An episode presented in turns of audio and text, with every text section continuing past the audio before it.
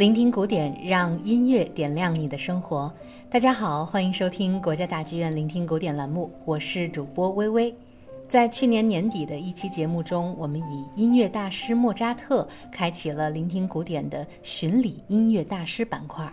在这个系列中，我们将以音乐史上那些伟大的作曲家为专题，回顾他们传奇般的艺术人生，领赏他们笔下的动人旋律。当然，对于莫扎特这样的伟大的音乐家来说，一期节目显然是远远不够的。所以，今天我们再次非常荣幸地邀请到了青年乐评人，也是我们聆听古典栏目的撰稿人建叔，与我们再次一起聚焦莫扎特。欢迎建叔，呱唧呱唧。微微好，各位听众朋友们，大家好，我是建叔。非常高兴啊，又能在聆听古典栏目里和大家一起分享莫扎特的音乐。嗯，欢迎建叔哈。在上期的分享中，建叔也给我们简单介绍了莫扎特天才的成长经历，以及他所处的古典主义音乐时期主调音乐写作思潮所赋予莫扎特音乐如歌的美感。那我其实作为一个音乐小白，真的是感觉听完了这期节目豁然开朗，收获颇多。那么关于莫扎特的音乐创作，建叔觉得还有哪些值得和大家分享呢？嗯，我觉得提到莫扎特的音乐啊，就一定要提到他的歌剧创作。嗯，因为我们在上期节目当中提到过，莫扎特在当时几乎所有重要的音乐题材中都留下了第一流的杰作啊，包括为圆号、巴松、呃单簧管、长笛这样的乐器都写作了卓越的协奏曲。呃，特别值得注意的是。莫扎特呢，在书信当中曾经反复强调他的自我定位，在他自己看来，他是一个歌剧作曲家。也就是说，莫扎特最看重的就是他的歌剧创作，也把最多的时间精力投入到了歌剧的写作之中。甚至他的很多其他的重要作品，比如说小提琴协奏曲、钢琴协奏曲、交响曲，我们从创作时间上能看出，他都是在两部歌剧中间插空写的。哦，原来是这样。嗯，所以其实我真是没想到，莫扎特他给自己的身份定位是歌剧作曲家。没错。所以接下来的时间，建树能不能和我们仔细来说说莫扎特的音乐天赋到底是如何体现在他的歌剧创作中的呢？嗯，微微刚才再次提到了莫扎特的天赋哈，呃，就像我们上期节目当中说过的。我们对于莫扎特音乐成就的评价，一定要摆脱神童这个概念的约束，因为他最好的作品其实大部分都是成年之后完成的。也就是说，莫扎特他持续学习的能力非常强。具体到歌剧上，莫扎特十一岁的时候就写出了自己的第一部歌剧。在他随后二十五年的人生当中，他创作了超过二十部歌剧，呃，这里边呢有用他的母语，也就是德语写作的剧目，更有当时欧洲最风靡的意大利语歌剧的内容。特别是他在一七八六年到一七九零年之间，呃，在维也纳和他的黄金搭档剧作家达蓬特奉献了三部意大利语歌剧。就是费加罗的婚礼、唐璜、女人心啊，这个很多朋友都一听这个三个名字鼎鼎大名哈。诶，这三个歌剧不但是同时代最受欢迎的歌剧作品，更可以说是整个西方歌剧史上最一流的作品。我觉得这本身就是个奇迹啊，因为大家都知道，歌剧写作和语言的关系是非常紧密的。一种语言，它内在的发声规律是完全能够影响甚至主导音乐的写作的。也就是说，我们用中文写一首歌和把它变成英文的歌词唱出来，那感觉肯定是不一样的。那么莫扎特居然就在跨语种的这种方式下写出了最棒的歌剧。那么特别是和我们说古典音乐三杰当中的另外两位大师海顿还有贝多芬相比，那莫扎特在歌剧上的成就就真的是一骑绝尘了。哇，听了建叔的介绍，我发现我们对于莫扎特的伟大有了更加具象和生动的认识。确实，莫扎特的天赋以及他的才华值得我们去膜拜哈。是是是。那接下来的时间，建叔给我们推荐一些莫扎特的歌剧唱段，让我们一起来欣赏一下他具体的这些音乐创作的才华。嗯，呃，我首先想为大家推荐的歌剧呢，就是《费加罗的婚礼》。呃，从我个人的角度来说，如果只能选择听一部歌剧，我的选择就会是这部。嗯，呃，因为无论是从故事情节、角色的刻画，还是在音乐表现上，我觉得这个歌剧都太完美了。莫扎特给不同的角色，在不同的声部都写出了漂亮的唱段。啊，不只是我们传统意义上的咏叹调啊，就是一个角色的独唱主要唱段，这里边的重唱、合唱。都精彩至极啊。比如说歌剧的第二幕，剧中的一个非常可爱的角色叫凯鲁比诺，是一个小小年轻啊，他对着伯爵夫人唱出了一段叫“你可知什么是爱情”这个咏叹调。呃，这个是用最简单的旋律和伴奏，把一个青少年啊对于爱情的这种懵懂、呃渴望、羞涩表达的淋漓尽致。呃，由于这个角色设置呢是一个少年的小伙子，所以他的演唱当中啊，在歌剧表演里边是用女中音或者说次女高音来扮演的，也就是我们通常意义上的女扮男装。对，我们可以一起来听听这段。你可知什么是爱情？嗯，这是一段歌剧史上非常经典的唱段，一起来欣赏。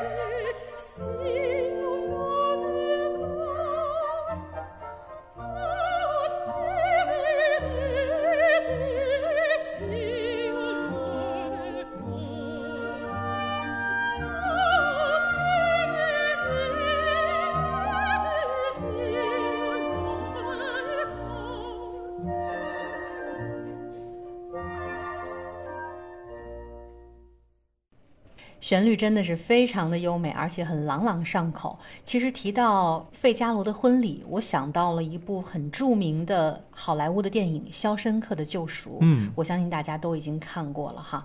而且呢，我印象之中，《肖申克的救赎》中用到了费加罗婚礼歌剧的片段。是有这么一个情节，对吧？嗯，没错没错。呃，就像微微说的啊，《肖申克的救赎》这应该是呃全球范围内知名度最高的电影啊啊！里边有一个很经典的情节，就是呃男主人公啊蒙冤入狱的 Andy，他违背了监狱看守的指令啊，在广播当中呢放了一段非常动听的歌剧二重唱，当然他也因此被关了禁闭哈。但是监狱里边的犯人呢，都在那短短几分钟里感受到了希望和美好。那么歌剧当中放的这段音乐，就是莫扎特《费加罗的婚礼》当中两位女主角啊，苏珊娜和罗西娜的一个二重唱，就是他们在写信当中的一个场景。那么这段演唱呢，叫做《西风颂》。嗯，我印象之中，电影里面安迪的狱友曾经说了一句话，他说：“虽然好像没有听懂这两个女人在唱什 么，没错，但是这是他一生中听过最美的声音。”是的。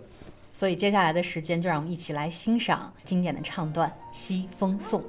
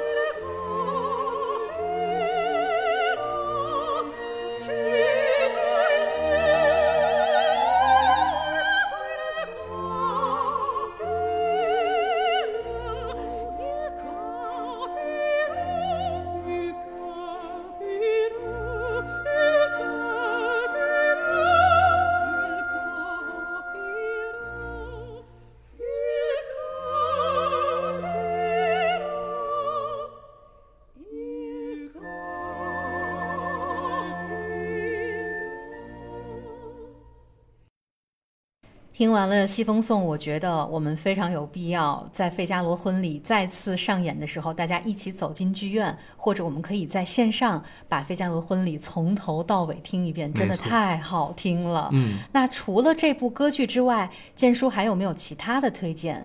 嗯，我还想给大家推荐莫扎特真正完成的他的最后一部歌剧作品，叫《魔笛》。啊，这个也是鼎鼎大名啊！这个作品呢，完成于一七九一年，也就是莫扎特生命的最后一年了。就像我们在上期节目给大家推荐的 A 大调单簧管协奏曲一样，都是莫扎特的晚期创作。呃，这部作品有非常重要的意义，因为它被认为是最早的成熟的德语歌剧。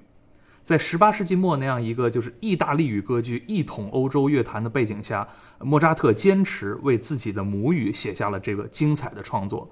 呃，《魔笛》呢，我们说从严格意义上被称为歌唱剧。为什么这么说呢？因为它的大量的台词是用念白说出来的，而不是用我们说的宣叙调唱出来的。就是他们在主要的歌曲的时候会演唱，那么同时在对话的时候呢，会用语言来说。所以很多的学者认为呢，把它定义为歌剧有些不太准确。但不管怎么说，莫扎特都为这样一个呃带有神话甚至是玄幻色彩的故事奉献了最顶级的音乐。呃，特别著名的啊，就是其中的反派角色夜后。啊，他在逼迫自己的女儿帕米娜去刺杀这个祭司时，唱出了一段咏叹调，叫“复仇的火焰熊熊燃烧”。那这段音乐可能听名字啊，很多朋友想象不出来，但如果你听到这个旋律，一定会感到哦，我很熟悉，我听过它。呃，这首咏叹调是花腔女高音试金石啊，就是所有的。呃，花腔女高音都会去学习和演唱这部作品。他要求这个歌唱者的嗓音拥有比器乐更加精准可塑的声音。嗯，听过一遍之后，就肯定很难再忘掉了。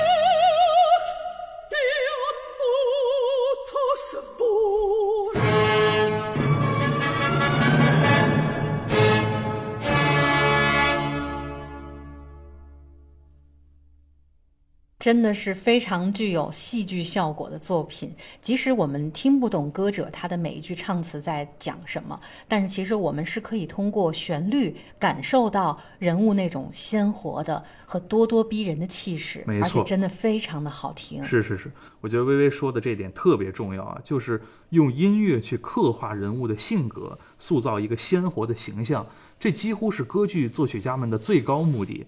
那莫扎特肯定是在这个领域当中的超一流的大师。呃，我想补充一个题外话啊，就是在很多我们看到的以莫扎特为原型呃改编的戏剧啊、电影，包括音乐剧等等，呃，特别是这个奥斯卡获奖影片有一个特别著名的《阿马迪乌斯》哈，在我们这儿被翻译为《莫扎特传》，呃，都在有意无意地把莫扎特塑造成一个拥有旷世音乐天赋的白痴，就是这样一个形象。我觉得他们都在夸大莫扎特，呃，不谙世事、不通人情世故，好像没法和我们这些凡夫俗子在正常的交流的这一面。呃，我觉得这个其实是对莫扎特的误解或者说误读。当然，可能是商业化的作品哈、它需要一种这种传奇的塑造。形成一种反差。对对对，这就是打造一个天才的形象哈。呃，我们的听众朋友只要认认真真的听完一部莫扎特创作的歌剧，您绝对就不会相信这个作曲家是不通人情世故的。恰恰相反，就是正因为他太了解人类情感的喜怒哀乐啊，有着远超常人的敏锐、敏感和细腻，才能让他的歌剧这么的丰富。对，就像那句话说的，一千个人心中有一千个哈姆雷特。所以我想，当我们在聆听莫扎特的音乐作品的时候，也会有不同的个人感受。没错，所以大家只要去静静的欣赏就好了。嗯，我记得在上一期节目中，建叔也为我们介绍了莫扎特的创作呢是以大调作品居多，但是那些占到少数的小调作品却显得格外的值得我们重视。嗯那在这期节目的最后，要不然我们先来一个小调作品的彩蛋怎么样？啊，好的，呃，这个关于莫扎特的小调音乐作品啊，我们找机会啊，下期节目接着跟大家聊。所以在这儿呢，先给大家听一段他精彩的小调作品创作，就是莫扎特的歌剧《唐璜》的序曲。啊，这是一个特别典型的呃莫扎特最卓越的小调作品。在这样的音乐当中，我们就再也感受不到所谓的无忧无虑啊、天真烂漫的那一面了，而是一种可以用恐怖或者说压抑来形容。它的戏剧张力真的非常的强。所以具体莫扎特有哪些精彩的小调作品，以及他最成熟的作品是什么样的，下期节目咱们再为各位听众朋友们仔细的解读。好的，那就让我们在莫扎特《唐璜》的序曲中结束本期的聆听古典，也感谢建叔的做客，感谢所有朋友们的收听，我们下期节目再见。再见。